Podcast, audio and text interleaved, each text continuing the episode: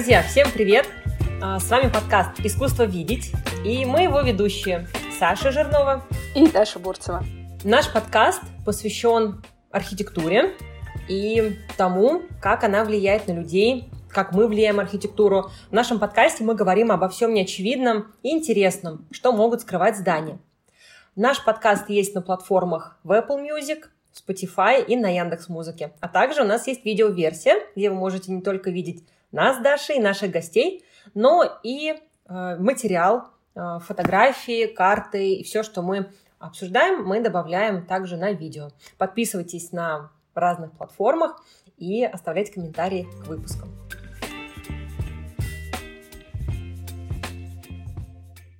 Наш сегодняшний выпуск посвящен комплексному проектированию жилых районов. Это очень многогранная тема, очень глубокая, и, конечно, она достойна нескольких эпизодов – Начать знакомство с этой темой мы бы хотели с проектирования морского фасада, пожалуй, одного из самых ярких примеров комплексного проектирования района. Что такое морской фасад? А, это название намывных территорий а, на Васильевском острове в Санкт-Петербурге. Морской фасад предполагает освоение намывных территорий и комплексную застройку созданием выразительной, красивой прибрежной зоны – и сегодня мы обсудим морской фасад э, с нашей прекрасной гостьей Оксаной Карпенко. Оксана гид и лектор, она проводит экскурсии в Петербург глазами инженера. Всем привет! привет. Оксан, привет-привет! А можешь э, еще сама немного рассказать о себе? Да, меня зовут Оксана Карпенко, я гид э, в проекте «Петербург глазами инженера», специализируюсь на архитектуре советского модернизма, в общем, вся жесть, э, панельки, какая-то спортивная архитектура, все такое серое, бетонное — это моя тема. Я ее очень люблю. Помимо этого, я разрабатываю аудиогиды, вот как раз-таки вместе с коллегой Сашей. Э, записываю в основном музейные аудиогиды по Новой Третьяковке, по музею Булгакова в Москве на Большой Садовой. И еще я очень люблю выставки современного искусства ввиду запрещеннограмме. Да, можно так назвать? свой канал, ArtGrip называется. В общем, пишу о выставках в Москве и Петербурге. И а, в чем, в чем также соль? Недавно я окончила Академию художеств, стала уже на всех правах искусствоведом и написала диплом о морском фасаде. Поэтому мы здесь, в принципе, все и собрались. Да, у нас не просто, не просто гид, а действительно а, профессионал, который специализируется на теме морского фасада. А, и сегодня Оксана себя будет проявлять. Оксана, ты пишешь и проводишь экскурсии, посвященные архитектуре советского модернизма. Ты так представилась, да, что вот вся вот эта жесть, вот это все тебе нравится. А почему тебе это нравится, чем это тебя привлекает? Советский модернизм, период второй половины 20 века, его люблю за честность. Вот как раз-таки вся вот эта жесть бетонная, панельки, швы, которые очень хорошо видно. А, мне это нравится, и э, нравится как определенный срез истории, культуры Советского Союза как в условиях дефицита иногда проектировали просто целые районы, кварталы, иногда и города с помощью вот этого панельного строительства. Мне нравятся эксперименты с формой и конструкцией. Это все, что мы говорим о нетиповом строительстве, о ярких индивидуальных проектах. А, люблю инженерные решения. Ну, мы работаем, работали, некоторые из вас я работаю в Петербурге глазами инженера, и вот этот инженерный подход очень ярко проявился в архитектуре второй половины 20 века. И его безумно интересно изучать, читать, размышлять, как некоторые формы, конструкции влияют на форму здания, а, соответственно, на его внешний облик. А, нравится в этом разбираться. И сегодня мы еще с вами говорим не просто о советском модернизме, а о ленинградском модернизме. Есть армянский модернизм, грузинский, таджикский, узбекский, да, используют они национальные мотивы. И э, вот в процессе написания диплома я поняла, что в Петербурге, а точнее в Ленинграде, тоже сложилась такая своя определенная национальная школа. Для Петербурга характерен классицизм, да, есть очень много важных памятников, выполненных э, в этом, соответственно, направлении. А, и вот для ленинградского модернизма тоже характерен такой принцип. А, иногда здания, они очень довольно симметричные, спокойные, в них нет такой яркой динамики, экспрессии. Часто, и даже не часто, а практически всегда архитекторы а, работают с ансамблевым решением, то есть не просто лепят здания в, в исторической части города, а стараются создать такой полноценный ансамбль, слаженный, гармоничный. А, и вот это меня впечатляет именно в ленинградском подходе. Безумно сильная школа, Ленпроект. Классные ребята. Вот, поэтому ленинградский модернизм особенно люблю, и, соответственно, тема морского фасада, ну, просто неразрывно связана с традицией Петербурга строить вдоль берегов, вдоль рек, каналов, и сегодня тоже об этом поговорим. Какие есть петербургские традиции в теме морского фасада. А давай начнем э, как раз с истории и эм, поговорим о том, почему морской фасад появился именно на Васильевском острове в Ленинграде, а не в другом любом районе, где он мог появиться, например, на Петроградской стороне, и как он вообще развивался.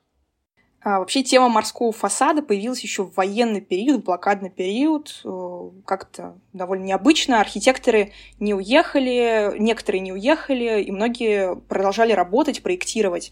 И на тот момент главным архитектором был Николай Варфоломеевич э, Баранов, довольно важная для нас фигура в рамках обсуждения этой идеи.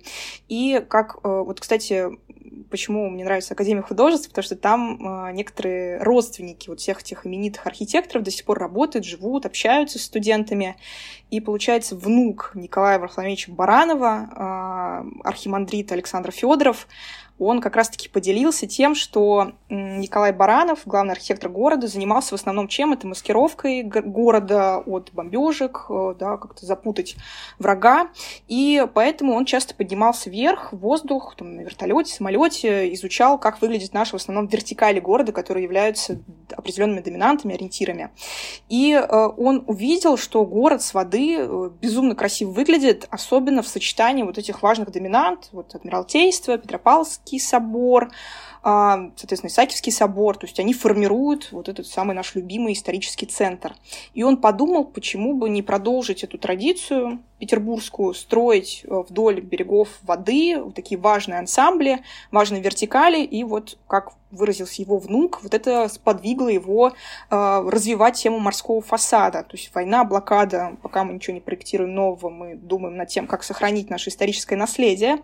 И уже после войны Баранов очень так активно взялся, формирует новый генеральный план послевоенный, где, конечно, сначала мы сохраняем все, что было утрачено, так еще и будем новое строить.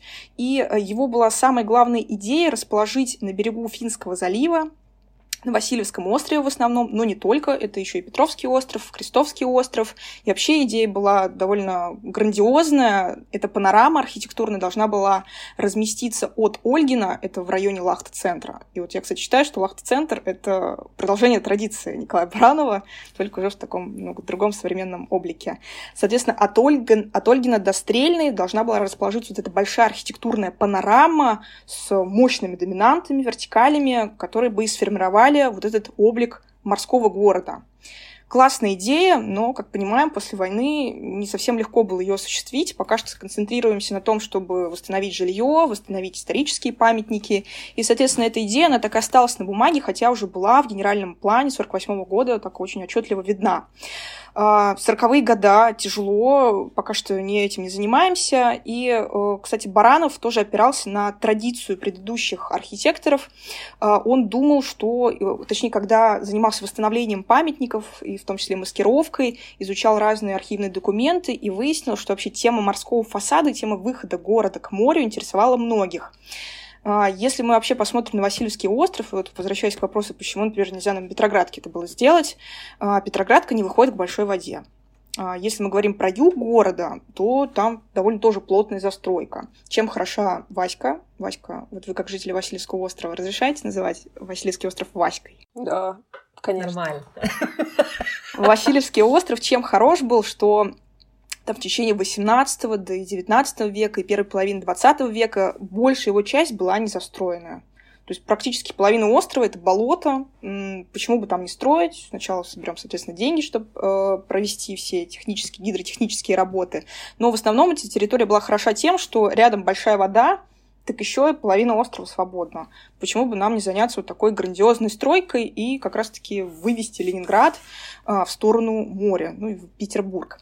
И изначально еще в XIX веке Андреян Захаров, ну, так, как раз-таки классицизм, берем этот кусочек довольно большой истории архитектуры Петербурга. В начале 18-19 века предлагает э, преобразовать галерную гавань, все мы этот район знаем, вы вообще оттуда, грубо говоря, родом. Сам порт переустроить, так еще и построить довольно такой классный э, район, выполненный в классическом стиле для э, работников, для их семей. Э, Все выполнено симметрично, то есть есть какие-то дополнительные культурные центры в виде доминант.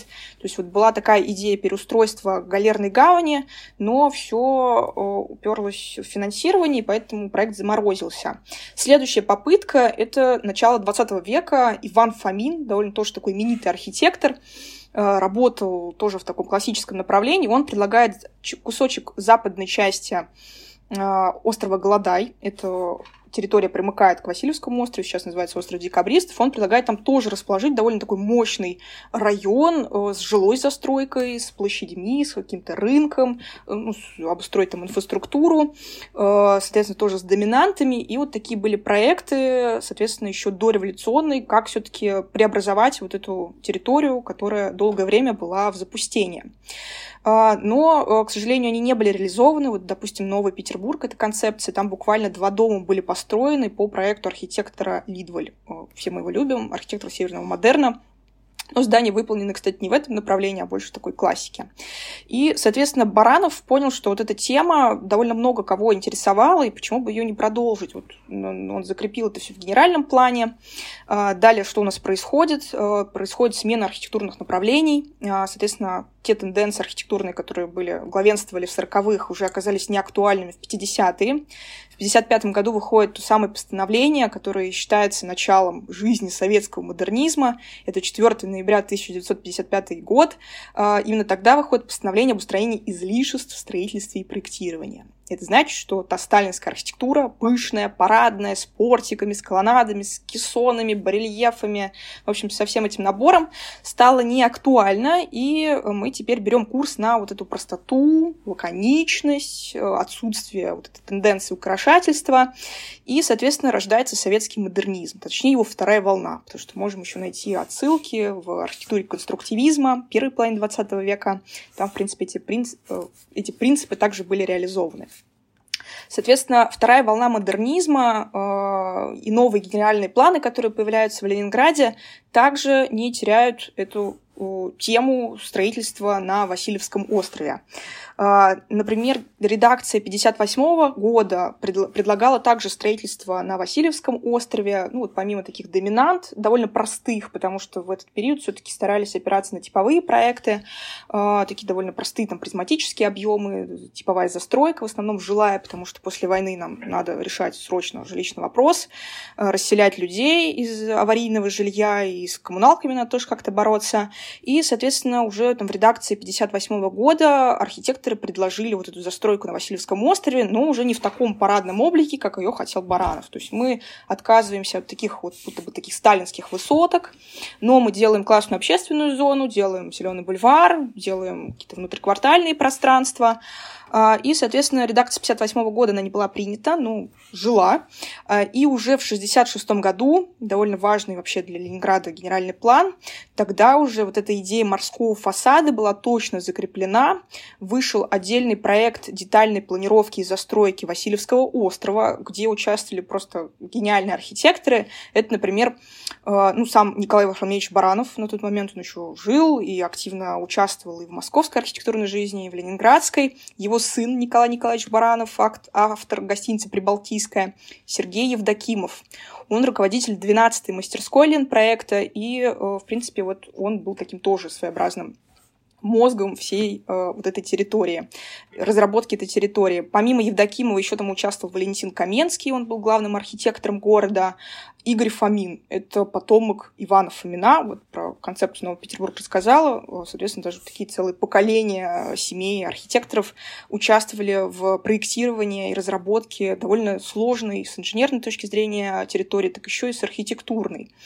А, в чем их была идея? То есть они оставили барановскую идею, что нам нужно от Ольгина до Стрельны протянуть большую панораму, но так как мы выяснили, что на Васильевском острове большая часть территории западной была не застроенной, поэтому начнем именно с запада, с Васильевского острова. То есть такой первый показательный проект, эксперимент, в котором можно применять ну, практически все. Будем делать не типовые проекты, будем опираться на индивидуальные решения, будем строить высотки, но уже не в сталинской стилистике, а вот в такой модернистской, э, где тоже будет, может быть, и шпиль э, проектироваться, но в любом случае доминанты будут, а вокруг них будут формироваться и общественные центры, жилые районы. И самое главное, что мы не забываем о том, что город выходит к морю, что нам нужна вот эта зона рекреации, будут классные морские бульвары, так еще где-нибудь пляж тоже можно дополнительно э, всунуть. Соответственно, э, вот эта идея морского фасада в 1966 году полностью закрепилась, и архитекторы начали ее постепенно реализовывать.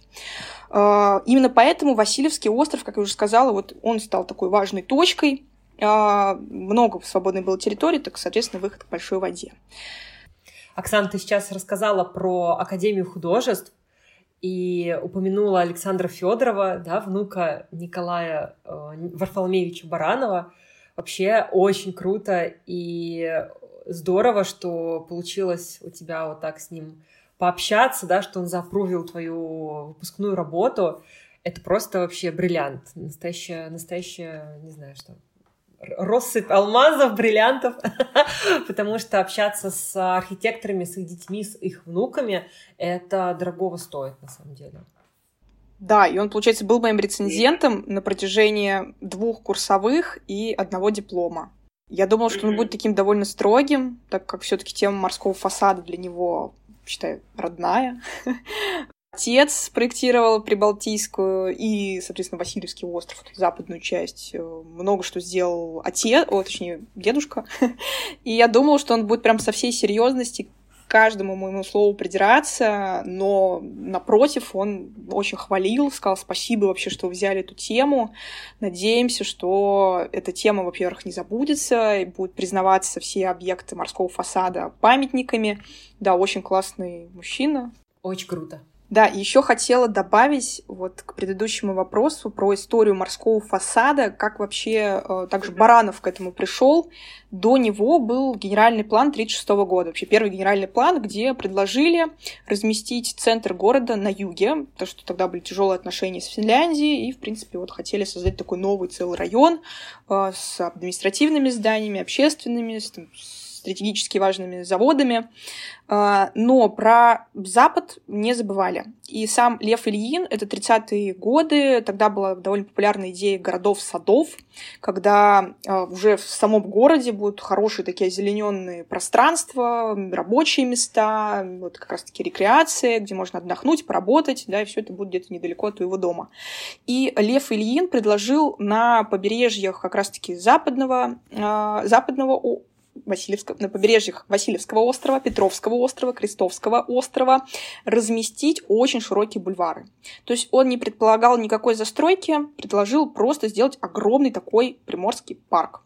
А, также этот парк должен был соединяться вот между островами с помощью мостов, и мне кажется, вот эта идея просто фантастическая, особенно в условиях а, нашей сейчас экономики, когда все стараются какой-то кусочек урвать, особенно так еще какие-то видовые объекты, да, видовая территория.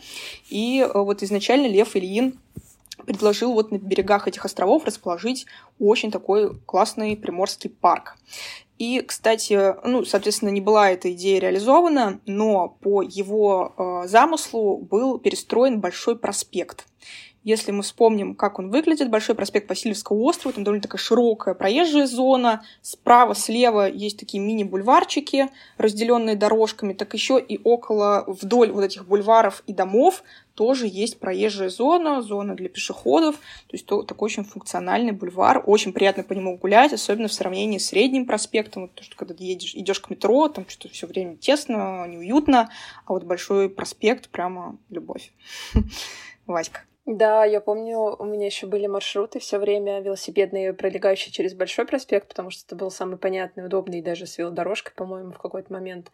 А, и каждая моя дорога, моя, каждая моя дорога в центр — это всегда через Большое возвращение тоже. Я просто была так счастлива, что есть вот эта вот полоса, по которой можно ехать и никого не тревожить, и наслаждаться зелеными линиями, вдоль которых проезжаешь.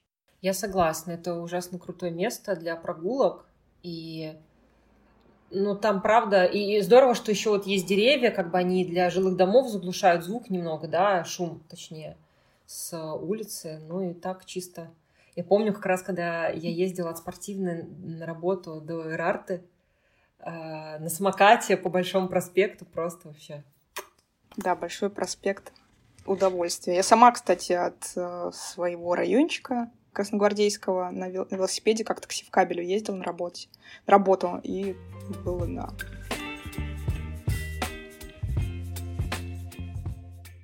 Оксан, а давай раскроем вопрос инфраструктуры морского фасада. Какое было наполнение в этом районе? А, что, какие функции реализовали и что не построили? Наверняка же такое тоже было. Да, много что было не реализовано, но пока что сконцентрируюсь на том, что все-таки построили.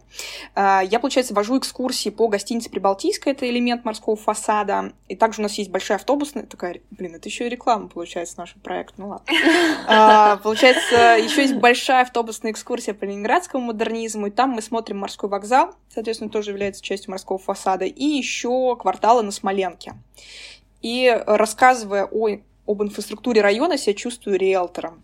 Достаю страницы из генерального плана и говорю, что, друзья, здесь решены все ваши вопросы, все запросы, все было решено еще на этапе генерального плана. А, был применен комплексный подход к решению социальных, а, экономических, эстетических, инженерных, инфраструктурных, транспортных а, вопросов. Были, например, ну, самое важное, что там было, это, конечно, жилищный вопрос, э, который остро стоял после войны, и его всячески пытались как-то решать, реализовывать. И э, на Васильевском острове, на западной его части, сконцентрировались на жилищной застройке, которая была э, в таком интересном подходе тоже применена. Решали, например, разработали уникальный способ строительства зданий, блок секционный.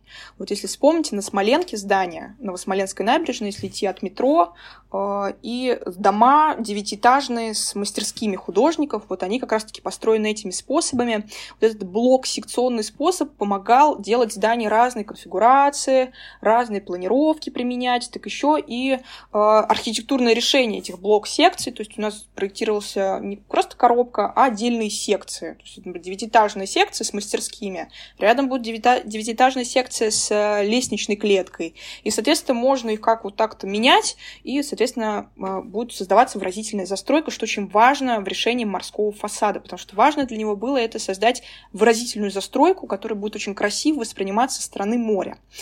А, то есть построили жилые дома, а, метро, наболевшая точка, особенно в Петербурге современном, проектируем метро по 40 лет, нормально, а, но там построили метро Приморское, хотя это намывные территории, болотистая местность, подводные реки, океаны, озера, все равно построили. Вот это, кстати, на заметку современным строителям, проектировщикам, инженерам. Э, в советское время все строили. Соответственно, э, помимо транспорта, да, какие-то автобусные остановки были построены, э, авто, новые автобусные маршруты проведены, бытовые потребности, зоны бытового обслуживания, очень классное здание с таким круглым колодцем, открытым, световым, находится также на Васильевском острове, на западной, в западной его части, школы, сады. Все есть, все работает. И даже э, делали нетиповые проекты. Сергей Евдокимов разработал э, детскую спортивную школу э, про рабочие места.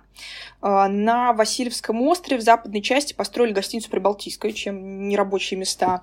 Ни Арктики и Антарктики, это рядом с метро Приморская, э, офис Ленинградского метрополитена, да, тоже дополнительный приток рабочей силы, ну и, в принципе, даже так оживить район, из других районов могли приезжать.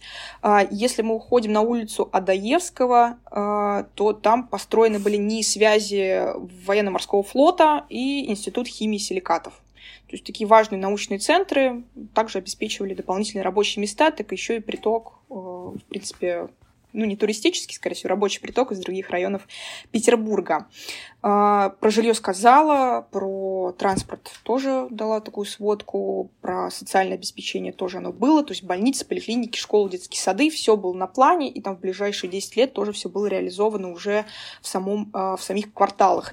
А, про отдых не было сказано. получается, Васильевский остров, западная его часть, та береговая территория, она была обустроена морским бульваром, зеленая такая территория, то есть вот этот проект Ильина, он отчасти нашел свое, свою реализацию уже в 60-х, в 70-х, ну и даже в 80-х, то есть строили, строили не быстро, но потихонечку все было реализовано. То есть было место, где можно отдохнуть, если вспомним Новосмоленскую набережную, то там тоже такие скамеечки обустроены, место для отдыха. А, то есть в целом по наполнению все было хорошо, а, и до сих пор, на самом деле, район этот очень любит. Там довольно интересные цены на квартиры, то есть они высокие, выше, чем в каких-то таких а, не самых хороших районах. Соответственно, до сих пор эта территория имеет ценность среди петербуржцев, да, которые заинтересованы и историческим наследием, так еще и все с социальной стороны тоже было обустроено. Да, я здесь э, с, хочу вставить э, свои копеечки. А, я как раз жила на Гаванской, ну вот мы с Дашочком, в принципе, жили в Гаване на Васильевском острове, и пешком было мне ближе до Приморской ходить, ну, до метро. Ну и, собственно, так как район, э, в котором ты живешь, там и генератор пати, и все как бы, какие-то вечеринки там, ну, Севкабель, собственно, рядом, все это проходит рядом, и, собственно, я очень много ходила там пешком, вот, поэтому я э, подтверждаю, что, собственно, больница там как вот была построена, туда же мы ходили прививаться от от ковида э, спутником, да, там вот, э, все, все эти сады есть, школу мы нашли потрясающую, а, э, а, по-моему, кстати, это и есть спортивный центр, да, по-моему, это школа номер какая-то какая-то. В общем, мы прикрепим обязательно все картинки, все фотографии, все э, планы, да, то есть прям сканы из планов, потому что там, правда, интересно покопаться, вот. И, ну, я, собственно, подтверждаю, что там действительно очень классный район для жилья, а, ну, в свое время еще можно было как раз и выйти вот мимо ЛСРовских высоток на набережную погулять, где вот ЗСД, да, перейти, походить там, вот. И на велосипеде там тоже очень классно кататься по кораблестроителей, а, прям там вот эти карманы тоже есть, как раз, кстати, как на Васильевском острове, ой, как на Большом проспекте, да, ты проговорила, там тоже есть карманы, там тоже есть а, деревья, а, как раз вот к Прибалтийской выезжать, прям красота.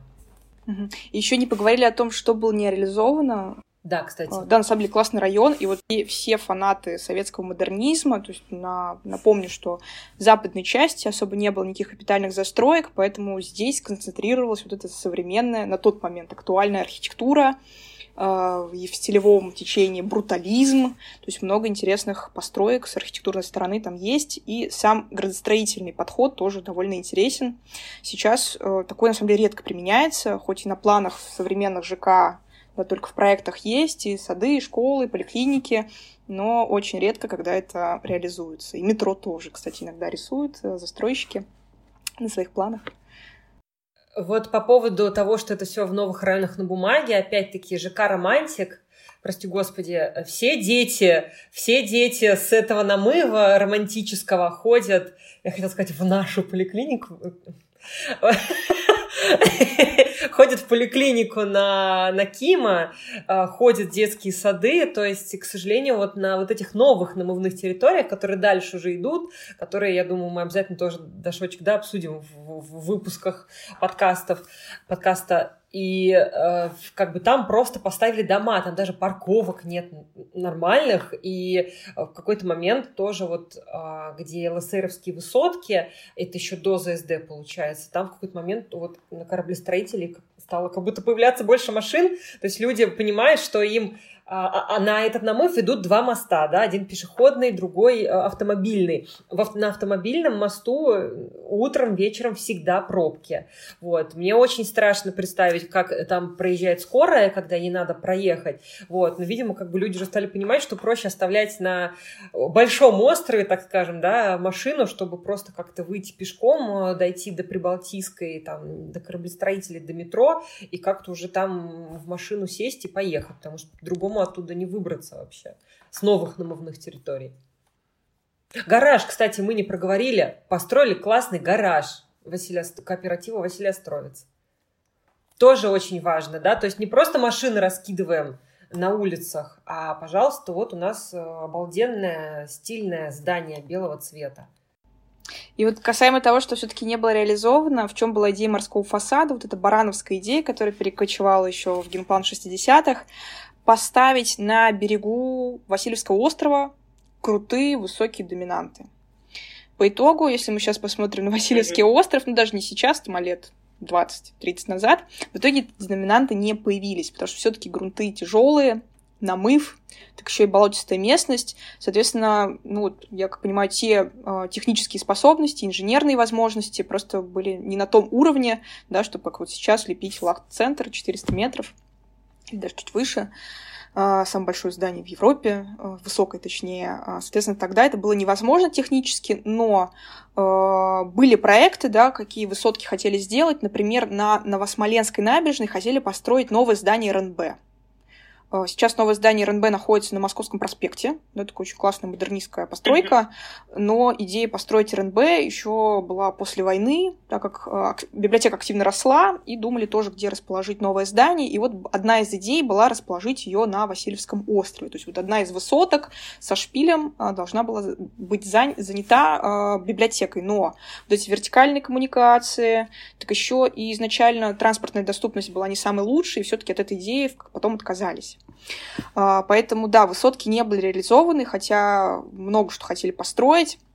Должно было быть три высотки, и по итогу сейчас на Васильевском острове есть ну, две такие мощные доминанты именно советского морского фасада. Это морской вокзал, о нем еще я подробно расскажу. Гостиница Прибалтийская, хоть там и нет вертикального никакого объема, нет шпиля, нет башни, но само здание тоже довольно массивное, с хорошо проработанной пластикой.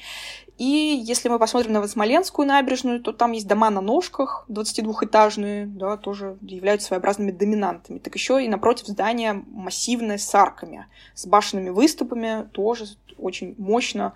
Э, со стороны Финского залива они выглядели за счет этой пластики, за счет объемов, выразительности. Соответственно, э, вот э, что было реализовано и не было реализовано, то я об этом сказала. Слушай, а есть ли у тебя твое лично любимое здание в морском фасаде? Это, конечно, морской вокзал. Сначала он мне нравился просто потому, что он красивый, а, но потом я узнала историю вообще строительства, там сколько было конкурсов, столько было внутренних конкурсов среди лент проекта, как Сахин вообще добивался, чтобы здание с этими парусами мощными алюминиевыми все-таки было на Васильевском острове, как он боролся с Николаем Варфоломеевичем Барановым, о котором сегодня я уже сказала, а, за вот довольно такой необычный подход. То есть Баранов такой приверженец классики, и говорил, что он восседал в Гострое, это такой орган, который принимал решения, а, ну и вообще направлял архитекторов, критиковал их проекты, да, что красиво, что некрасиво, что эффективно, что нет. И вот это очень ругал Сахина за его проект, что он не соответствует традициям Петербурга. И вообще Сахину предложили переделать проект и сделать э, в нем э, вместо парусов эркеры. Морской вокзал с эркерами. Ну, мне кажется, это, да, некрасиво. А, и в итоге Сахин наплевал на все, провели внутренний конкурс, и все-таки... Рок-н-ролл! Да, все-таки паруса, даже а, статья 80-х годов так называлась «Битва за паруса». По-моему, статья 86 -го года выдающийся проект, и э, он интересен тем, что в нем сочетаются современные тенденции архитектуры, да, модернистские тенденции, так еще и традиции Петербурга, о чем мы тоже сегодня говорили. Э, в здании вообще ну, довольно интересное по форме э, за счет этих парусов, которые создают такое выразительное пластическое решение. Есть башня со шпилем, и на шпиле кораблик. Кораблик, где у нас есть, это, конечно, Адмиралтейство. Э, выдающееся здание, долго Сахин за него бился. В итоге проект был реализован в 1982 году, но подходить к нему начали еще в конце 50-х. Сначала был закрытый конкурс, в котором участвовал, например, Сергей Спиранский и Владимир Маслов. Это один из э, авторов яхт-клуба на Петровской косе. Предложили они проект, э, он никак не сопоставлен с тем, что было в итоге реализовано. Э, проект не понравился, и в 60-м году провели довольно большой конкурс, где могли поучаствовать вот буквально все. Вот Даша, Саша, вы могли объединиться и представить свое решение морского вокзала. Участвовали институты, учебные заведения, можно было, и, соответственно, индивидуально выставиться. А, был Сахин, кстати, он на тот момент работал в промстройпроекте, и их проект абсолютно не похож на то, что было реализовано. А, участвовал Ленмор проект, и вообще заказчиком было морское ведомство. Соответственно, Ленмор проект предложил более такое функциональное решение с точки зрения разгрузки, погрузки пассажиропотоков, э, да, э, как можно быстро освободить вокзал, соответственно, как можно э, более эффективно добраться до порт, до пирса. И выиграл как раз-таки Ленмор проект, но уже в 70-х снова какой-то затуп, проект не был доработан, и в итоге все передали в 12-ю мастерскую Ленпроекта они тоже сегодня сказал, они как раз-таки занимались разработкой вот этой детальной планировки западной части Васильевского острова. В 12-ю мастерскую все передали, и на тот момент э, этой мастерской э, уже руководил Виталий Сахин, и, соответственно, он был главным проектом, главным архитектором этого проекта. Э, долго работали, вот уже об этом сказала, бились за эти паруса. Изначально, кстати, башня со шпилем не предполагалась на самом здании. Э, здание с этими объемными парусами стояло отдельно, и рядышком был такой обелиск, похож на маяк, с скульптурным решением наверху. Но потом Сахин предложил, точнее, в процессе переговоров с госстроем, в процессе всех этих сложных согласований, решил вот эту башню, доминанту вертикальную поставить на само здание. В чем еще была сложность? Э, было тех задание, надо было в этом здании э, совместить не просто сделать там не просто вокзал, но еще и добавить туда гостиницу. Сахин не растерялся поехал э, в Европу, посмотрел на опыт западных коллег. И, кстати, когда я провожу экскурсию, я спрашиваю обычных экскурсантов, помните ли вы, как выглядят морские вокзалы, ну, где-то там в западных странах, да, где-то в прибрежных территориях. И все вот реально тупят, пытаются вспомнить, э, потому что на самом деле э, никто так вокзалы не строит, как мы. Соответственно, больше вокзала похоже на сарай, сам Сахин об этом писал. Ну и гости, кстати, вспоминают, ну, какие-то обычные постройки, там, не знаю, призматические, какие-то параллелепипеды обычные, без декора, без всего, где можно просто выйти, пройти таможенную зону, проверить свой багаж, показать да, документы. Ну, в лучшем случае там будут где-то скамеечки, где можно еще подождать свой, соответственно, свой корабль, а, свой теплоход. И э, Сахин уехал, соответственно, приехал в Россию, точнее, в Советский Союз, э, ни с чем, понял, что типологию, вот это все функциональное насыщение нужно придумывать с нуля.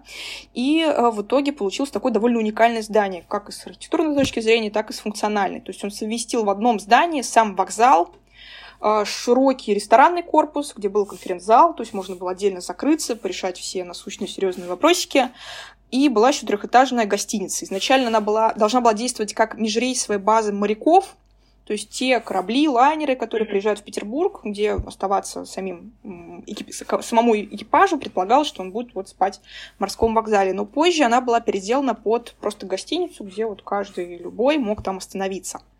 Кстати, эта гостиница действовала там где-то до 2010-х годов. А, и там такие разбитые советские номера, но с выходом на вот э, с видом на Финский залив, с этими балкончиками, да, вот с таким арочным обрамлением. Выглядит все это, конечно, фантастически. И э, здание, на самом деле, выдающееся. А, в процессе уже строительства, когда был проект согласован, типология найдена, госстрой говорит, все, стройте, у нас уже планы. И вообще хотели здание построить к Олимпиаде 80-го года, но за счет вот этих всех согласований а, строительство и разработка проекта немного задержалась. В процессе строительства непонятно, что было с Сахиным и его командой, но, например, Калягин и Лазарев, это вот одни из участников, э, одни из э, соавторов Сахина, э, морского вокзала, они вышли из проекта, не знаю по каким причинам, но в City Walls, очень такой известный портал, где можно найти информацию про любое питерское здание, даже которое уже не существует, человек под именем Калягин писал очень гневный комментарий про Сахина. Саша, ты не видела? Нет. Вот это... Скандал, интриги, расследования. И за Сахина вступались студенты, которые с ним в тот момент э, ну, работали над морским вокзалом. На самом деле, рекомендую прочитать эти комментарии, очень необычно. Вау. И даже те советские выпуски, которые выходили уже после, вот советские статьи, которые выходили после уже строительства здания, Калягин и Лазарев не фигурировали в авторов. Там какой-то огромный список, и это связано с тем, что э, то есть, ну, Сахин лишился своих важных сотрудников, э, строить практически было некому, хотя здание уже возводили, возводили каркас, и вот на тот момент тоже в прессе писали, что э, мы строим, там главный, главный э, бригадир, бригадир, да, в общем, стройки, э, писал, что не хватает всех технической, всей технической документации, не хватает чертежей на отделку внутренних помещений, то есть уже здание строится, но при этом не хватает какой-то проектной документации. И ситуация была, на самом деле, довольно трудная, и Сахин, вот мне просто искренне удивляет эта фигура, не растерялся, выбил себе каких-то студентов, там большое количество инженеров, архитекторов, и вот они как-то коллективно решали этот вопрос. Появились люди, которые все это чертили, разрабатывали. Вот. Но Сахин, на самом деле, красавчик. Что ему удалось и согласовать э, свое творение, так еще и потом довести все до конца. Хотя вот практически все могло сорваться, так как э, покинули архитекторы проект, важные сотрудники. Там в каком, на каком-то этапе он, был он, инженер и еще там три сотрудника. А нам нужно строить там самый важный морской вокзал практически во всем Союзе. Вот, поэтому морской вокзал классное здание с классной историей и с невероятной архитектурой. Вот это вообще история просто на миллион. это очень круто, правда. И как-то ну, э, хотя, блин, я, типа, я читала все это, я, я как-то сейчас не знаю, у меня такое ощущение, как будто я то ли это еще раз пережила, то ли когда ты слышишь это от другого человека, а не сам читаешь, как-то по-другому все воспринимается, и у меня прям сейчас просто вообще обалдеть. Ну, да, я, я пропустила как-то эту историю между со спором с архитекторами, но я, безусловно, с тобой соглашусь э, по поводу того, что морской вокзал безумно красивый, стильный, и именно вот эти алюминиевые панели, вот эта вся облицовка, вот эта вот вся легкость, а, придумать, э, мне кажется, тут ничего не надо. И по поводу того, что ты сказала, как раньше там, да, строили а, вокзалы, в, э, морские вокзалы в Европе, когда, собственно, приезжал а, Сахин. Вот. Современные морские вокзалы, вот, ну, я часто курсирую между Таллином и Хельсинки, но современный терминал, ну, вот в Хельсинки более-менее симпатичный, но там как бы все очень такое лаконичное и просторное. То есть зашел, прошел таможню, посидел, там какие-то барчики есть, и сразу вышел на паром. Вот, в Таллине такая просто коробочка стеклянная, вот, и все. И правда, ну, то есть как будто бы вот типологии какой-то такой прям, или даже не то, что типология, типология-то наверняка как бы есть, она разработана, но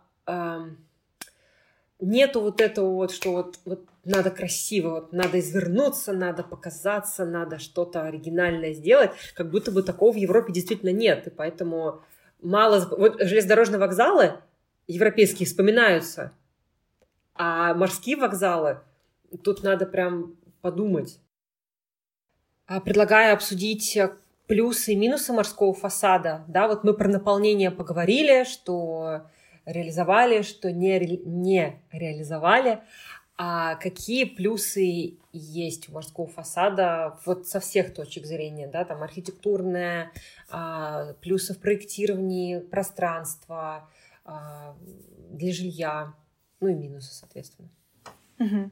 Ну, во-первых, это освоение сложной территории. Поговорили, что запад Васильевского острова это большую часть э, занимали, его большую часть занимали болоты, болота, либо какие-то стройки, э, ну, в общем, не оборудованы такие территории, и поэтому морской фасад хорош тем, что взял, решился и, соответственно, освоил вот эту тяжелую территорию. Э, повысили уровень грунта, так еще и с помощью намыва протянули западную часть в сторону моря, появилась такая очень красивая новая территория. А, то есть Освоение сложной территории, это, мне кажется, огромный плюс, что у нас не будет никаких заброшек на Ваське, а появилась вот такая интересная с архитектурной точки зрения и градостроительная территория. А сама жилищная политика, то есть нужно было обеспечить э, большое количество людей отдельным жильем, сделали это на Васильевском острове в том числе. Ну и самая главная идея морского фасада — это, конечно, красивая архитектурная панорама со стороны моря. Доминанты так и не были построены, в каком виде их задумывали, то есть вот эти вертикали не были реализованы, но э, в любом случае появился симпатичный морской бульвар. Вдоль него строили жилые дома с такой проработанной пластикой фасадов, для того, чтобы они со стороны моря э, хорошо были видны практически с разных точек, вне зависимости от расстояния. Э, морской вокзал, Прибалтийская, дома на ножках, дома с арками — то есть они как раз-таки являются той частью красивой архитектурной панорамы, которая, к сожалению, была в советское время. Сейчас эта территория уже не является морским фасадом, об этом тоже чуть попозже поговорим. А, со стороны э, экспериментов то есть Васильевский остров, его западная территория, э, много туда вкладывали финансов и, в принципе, не стеснялись разрабатывать именно индивидуальные проекты, экспериментировали с способами строительства, проектирования, то есть вот этот блок-секционный метод внедрили и хотели его, кстати, распространить на другие части Ленинграда, но, к сожалению, это не вышло. Э, например, в домах на, в, в доме с арками э, спроектированы двухуровневые квартиры, что для советского жилья ну, не такая большая частота встречается. А, также, кстати, дома а, вдоль а, Прибалтийской, они тоже имеют двухуровневые квартиры. Саша, ты знала? По-моему, нам Саша Байкова рассказывала про то, что там двухуровневые квартиры. То ли она там жила, или у нее там муж жил. Но вот это было. Да. Надо, надо спросить будет. По-моему, мне почему-то казалось, что Саша рассказывал. Саша — это наша коллега как раз просто тоже бывшая. Ко мне на экскурсию пришла женщина вот из этой квартиры двухуровневой и э, поняла вот для себя, что вот эти двухуровневые люксы, которые были в Прибалтийской, может быть, они как-то сопоставлены с, вот с этим тоже индивидуальным жильем, который проектировал, кстати, сам Баранов, то есть э, Баранов-младший. Круто. Дома в окружении гостиницы и саму гостиницу с окружающим пространством в виде площадей. А, также, э, то есть поговорили про жилищную политику, про освоение сложной территории, про красивую, естественно, панораму, про саму архитектуру, которая довольно необычна с точки зрения пластики. Почему вот такой делал акцент на пластике?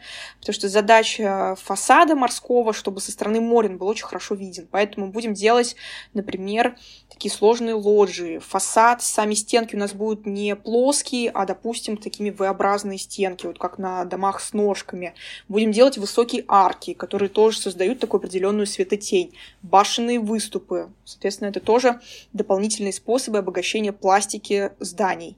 Ну и сама форма здания, например, вот дома с ножками очень хорошо видны, были видны точнее, Свинского залива э, за счет своей пластики, за счет такой тоже сложной э, конфигурации плана, похоже вот на такие скульптурные изваяния. Здания на ножках, да, там, соединенные в сердечнике, э, две такие сложные композиции.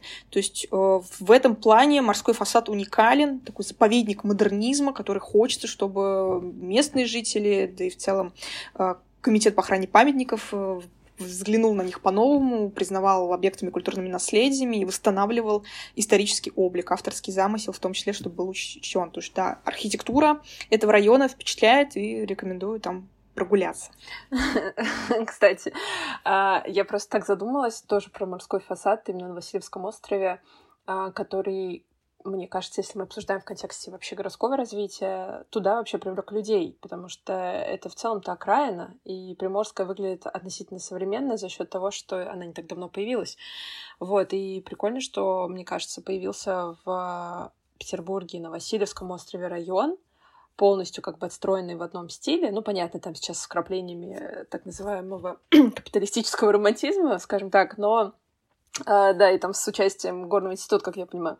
Вот, но все-таки uh, э, это реально такой как бы квартал, uh, в который ты попадаешь как в такое пространство своего времени, своей эпохи, вот этого модернизма советского, и смотришь инфраструктуру, которая... Вот, кстати, к слову, а, ну, вот о ее человечности, а, с одной стороны, да, обеспечение такое социальное, а с другой стороны, я всегда думала о том, что достаточно это все гигантское. То есть э, у меня всегда было впечатление, что это слишком масштабные и строения, и проспекты, и вот эта дорога до метро. Особенно мне, москвички, которые все время привыкли, что типа 10 минут до метро, и как бы изи-пизи. А тут э, мне вот, например, от моего дома в той же гавани 30 минут надо было идти до Приморской.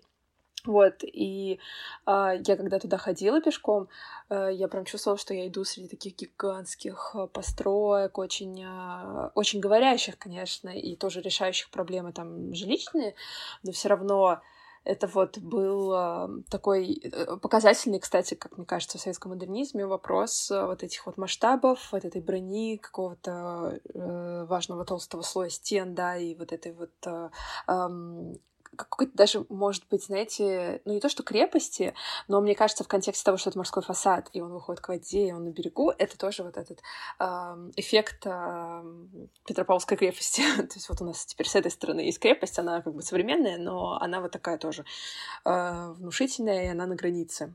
Вот. Э, но для меня, вот я хотела к чему подвести, что для меня не знаю, плюс ты или минус. То есть э, я все еще с собой веду этот диалог внутренний, э, насколько для меня сомасштабность и не сомасштабность здания, да, с моим ростом, с э, моим движением по городу. Вот, например, почему я выбрала Питер между Москвой и Питером, потому что для меня Питер всегда казался более миниатюрным, что ли. То есть он был мне как это сказать, пропорционален. Москва в какой-то момент стала для меня слишком широкой, слишком э, огромной, я бы даже сказала, хоть это все связано метро, но все равно. Вот, а в этом смысле морской фасад и вот эта часть Васильевского острова э, какой-то своей гигантомании, может быть, немного сжирают э, меня как пешехода, как вот э, проходящего человека. И, может быть, мы тогда можем как раз на этой ноте обсудить минусы э, морского фасада с Оксаной. Оксан, что ты думаешь? Ну, минусы климат. С Финским заливом, открытая вода, супер, особенно летом, когда жарко, плюс 30 в Питере, в Ленинграде, выходим все купаться, но, девочки, у нас в Петербурге, точнее уже у меня в Петербурге, э, большую часть времени это холод. Соответственно, климат Петербурга не совсем подходит для строительства на вот таких тяжелых территорий, прибрежных территориях. Э, соответственно, это ветер самое главное, ветровые нагрузки, которые мешают жителям. И, кстати, вот я не знаю, байка это или нет, но жители домов на ножках, я читала какое-то интервью, ну, такое больше краеведческая информация непроверенная, э, практически какие-то инженерных, инженерной информации тоже не находила, но они писали, жители вспоминали, что когда очень сильный ветер, буря, ураган, э, то чувствуешь, что на последних этажах дом шатается. Вот такой вброс. Тут, должна быть музыка, тут должна быть музыка из секретных материалов. Да, в общем, климат не совсем подходит, но с этим боролись, например, делали такие внутриквартальные пространства, чтобы защитить, например, детские площадки э, да, вот, э, от ветра. Также э, по поводу климата и по поводу самой территории, географии этого места, это вода, открытая вода. Вроде бы опять плюс, мы поэтому и выходим к городу, к, э, город выходит к морю. Но до строительства дамбы Смоленко поднималась, Финский залив, соответственно, тоже все это подтапливал районы. Поэтому, например, Прибалтийскую а, построили на таком довольно высоком стилобате. То есть, чтобы дойти до первого этажа, нужно еще заниматься вот таким большим спортом. А, соответственно, в этом минус. И почему, кстати, у домов на ножках ножки? А, потому что по строительным нормам тогда надо было строить либо на высоком стилобате, либо какие-то опоры ставить под дом. Вот в нашем случае эти ножки как раз-таки служили защитой. То есть климат, сама вот география района, особенности его тоже являются минусом. А также белые ночи, точнее темные ночи зимой э, вот по Прибал... по... про Прибалтийскую. У нас вроде бы видовая гостиница, вид на Финский залив, вообще все должно быть супер, но половина года в Петербурге это темень. Поэтому о каком идет, о какой речи идет о именно таком морском Петербурге, тоже непонятно. А какие еще, может быть, минусы? Например, сама сложная пластика домов. Мы вроде выяснили, да, что это клево, что со стороны э, вообще весь этот памятник был нацелен на восприятие со стороны Финского залива, да, с каких-то дальних подходов. Э, человек видит тот самый город на Неве, морской город, и вдохновляется архитектурой. Но сложная пластика домов, например, домов на ножках, у которых V-образные стены, монолитные еще причем для советского строительства это редкость. Вот эти монолитные стены, непонятно, чем вот эти углы заполнять, потому что у нас такой V-образный фасад идет такой елочкой. И, соответственно, это тоже минус. Вроде бы работали над архитектурой, но не подумали о том, как вообще обставлять квартиру в условиях того, что там есть жесткие нормы жилищного регламента, жилой площади на человека. А, вот, по минусам, наверное, все. Кстати, у меня есть что добавить. А, мы когда с Кешей и с моим мужем искали квартиру в Петербурге, да, я просто, ты мне сейчас сказала про елочки, э, точнее, нам сказала про елочки, и я вспомнила.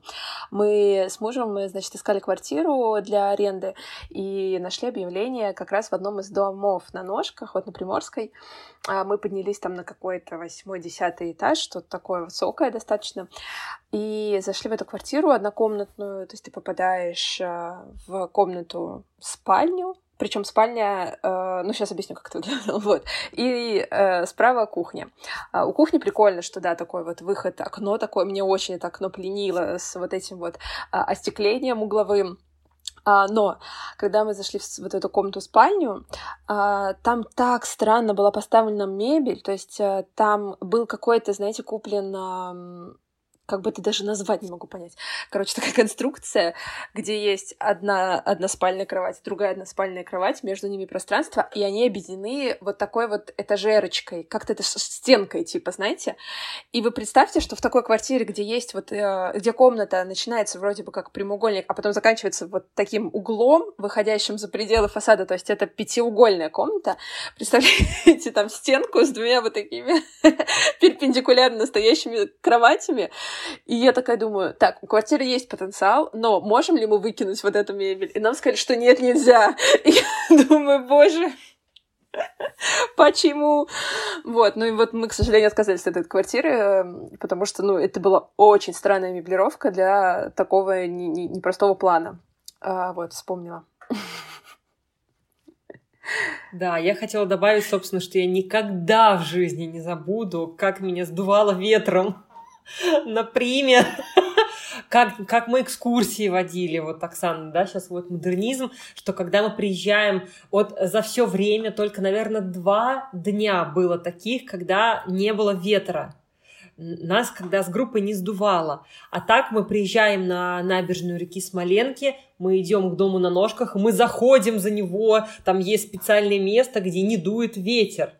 Вот, это, конечно, незабываемое ощущение. Когда тебя прям вот... Ты и так бежишь на работу, а тебя еще поддувает на работу. Вот это просто нигде такого... Нигде такого больше не было.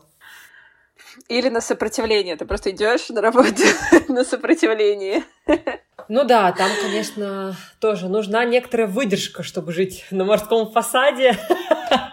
Некоторая, как сказать, сила духа.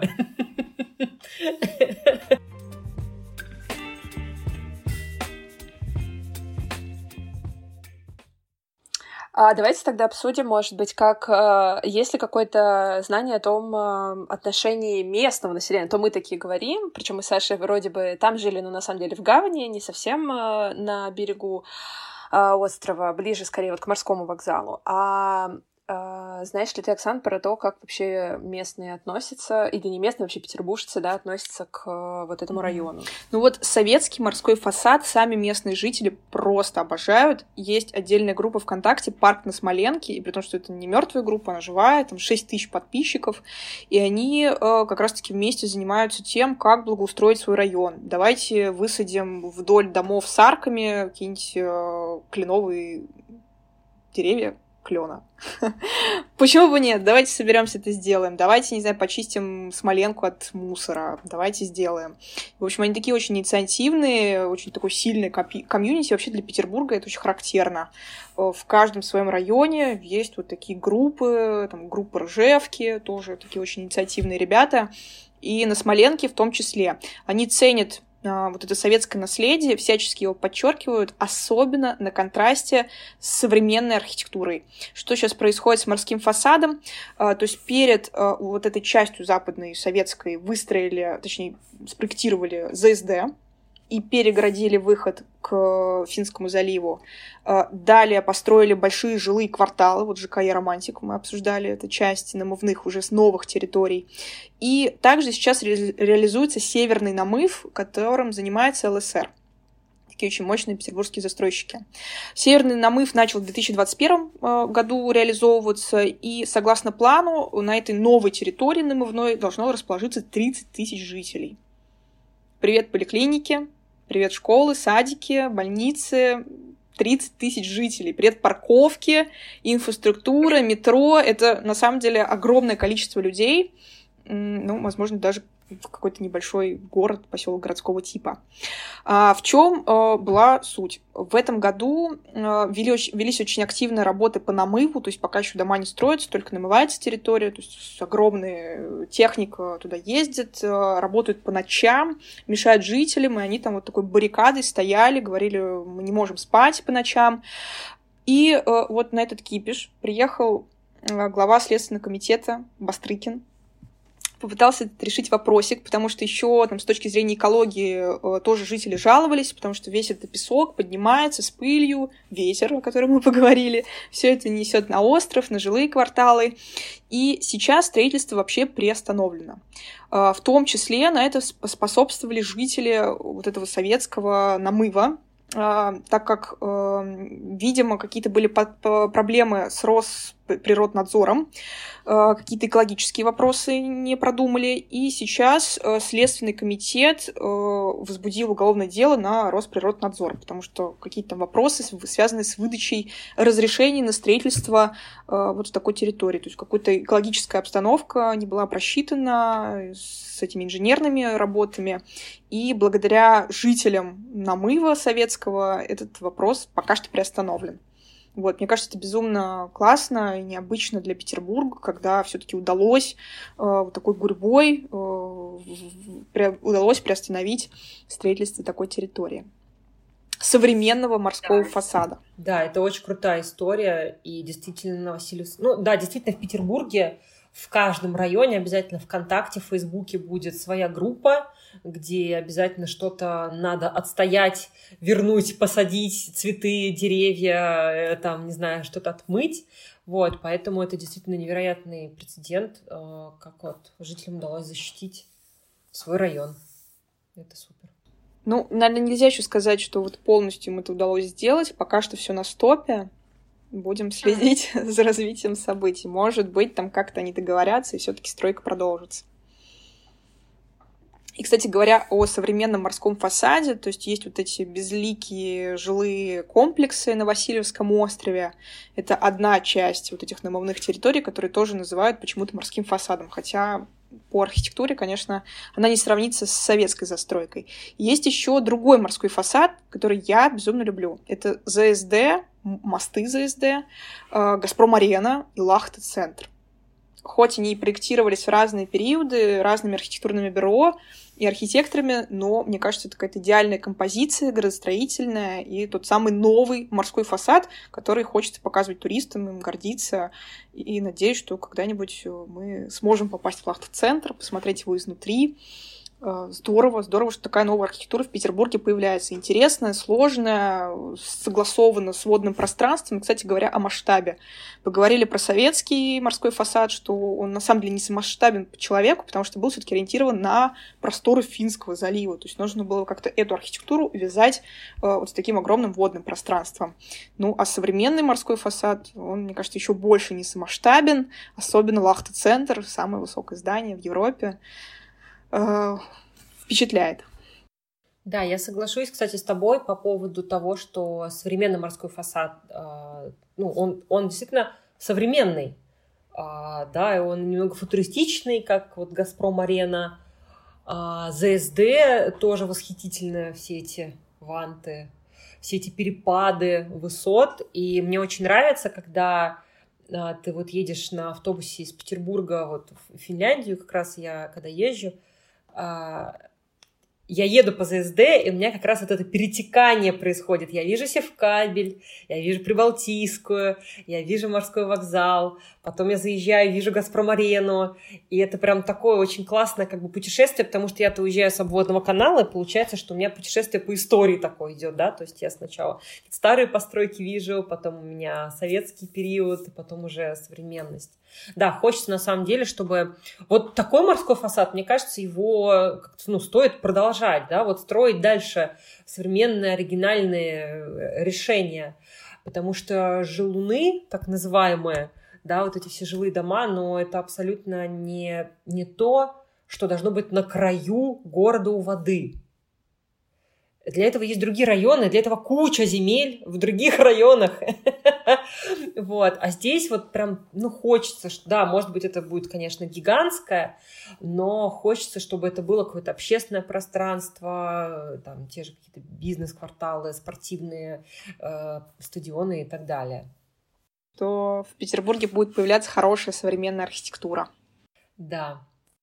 Ну, и мы переходим к финалу как, как, как у Дудя, да? Финально. А, Оксана, в чем для тебя в чем сила? Да, давай так же, как у Дудя. Оксана, в чем сила модернизма? Точно, в чем сила да. морского фасада? Советского модернизма или морского фасада?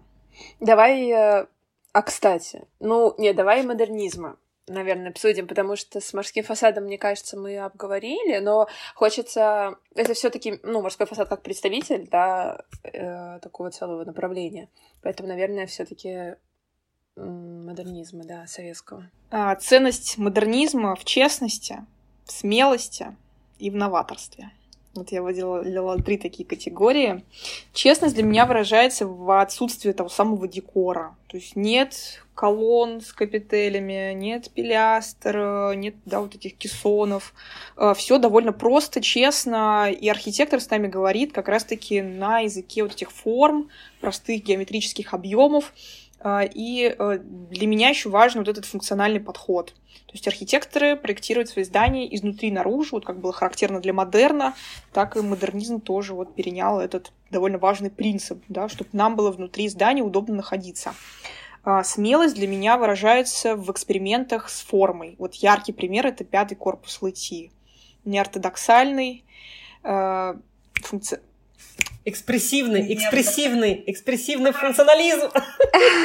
неортодоксальный экспрессивный функционализм. Как вообще можно было придумать это название? Кирпичные стены, множество башенных выступов. Так еще и мы разные инженерные коммуникации поместим в башенные вставки по бокам там, на фасадах.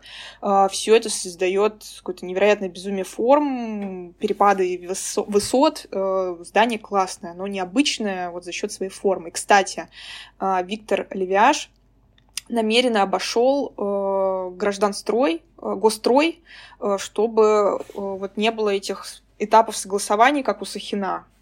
Э, где-то вот и вот статую такую нашла в какой-то книге, и тоже довольно интересно, как вот он решил пойти против всего и реализовать свой авторский проект.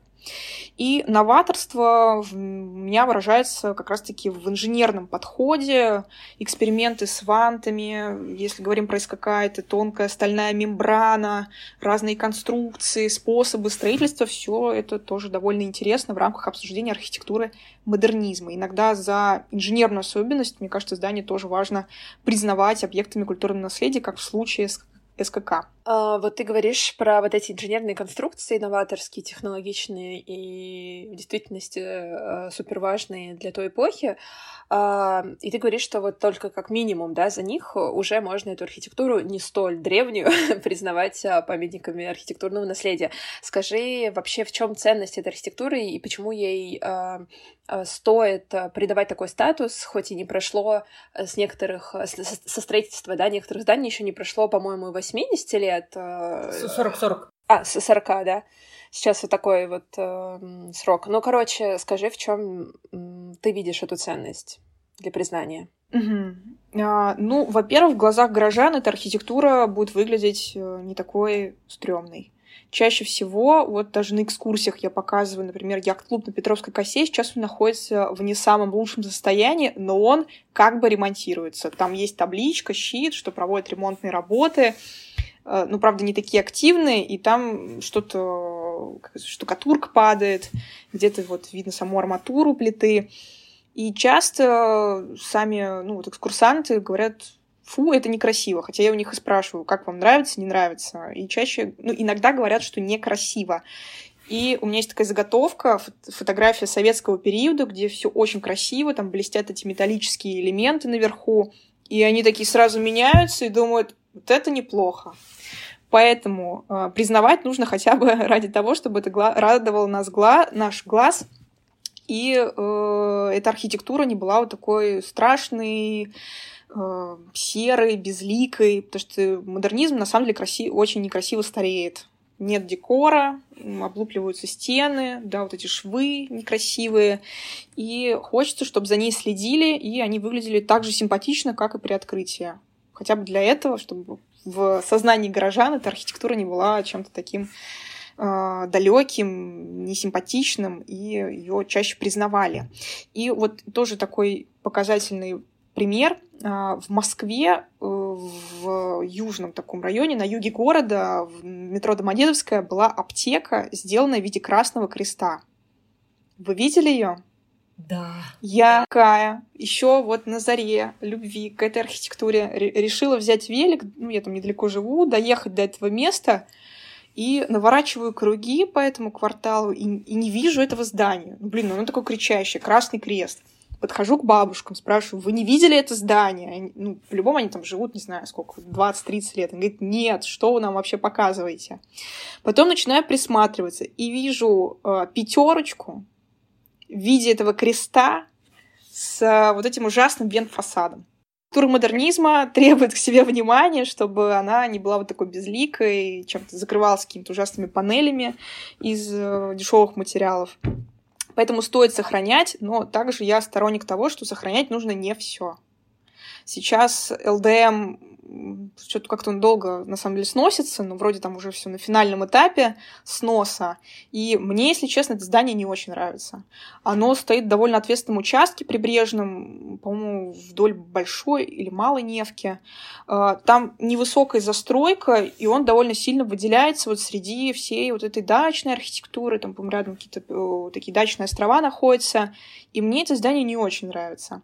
И со своим преподавателем я его тоже обсуждала, он говорил, что, ну, и хорошо, что его сносят, что оно там не к месту. Надеюсь, что вместо него будет что-то более интересное. Вот, поэтому э, сохранять стоит, но нужно создать какую-то комиссию, каких-то профессионалов позвать, которые будут э, с исторической точки зрения, с архитектурной, выявлять э, все э, вот эти достоинства того или иного объекта. Супер, спасибо тебе огромное вообще, Оксан, за этот разговор и за такую базу знаний вокруг э, этого района и вокруг этой застройки. Спасибо огромное. Эм, вообще очень радостно, что э, какие-то воспоминания наши тоже активированы в связи с этим разговором. Разблокировали. Да, да, да, да, да. И э, очень интересно наблюдать за тем, как э, вот э, этот проект э, обретает какую-то новую жизнь, новый облик и рождает вокруг себя какие-то гражданские еще процессы. Э, мне кажется, это вот самая главная сила э, каких-то, как бы это сказать, самая главная ценность таких сильных проектов, которые остаются с нами надолго и которые еще что-то переживают в наше время.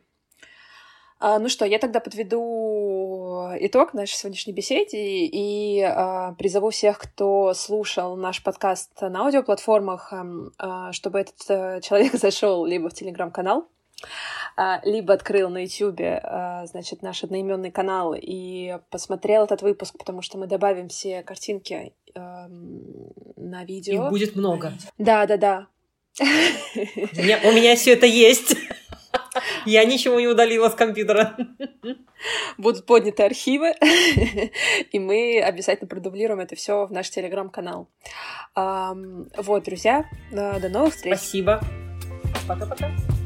Спасибо вам большое, что позвали. Пока.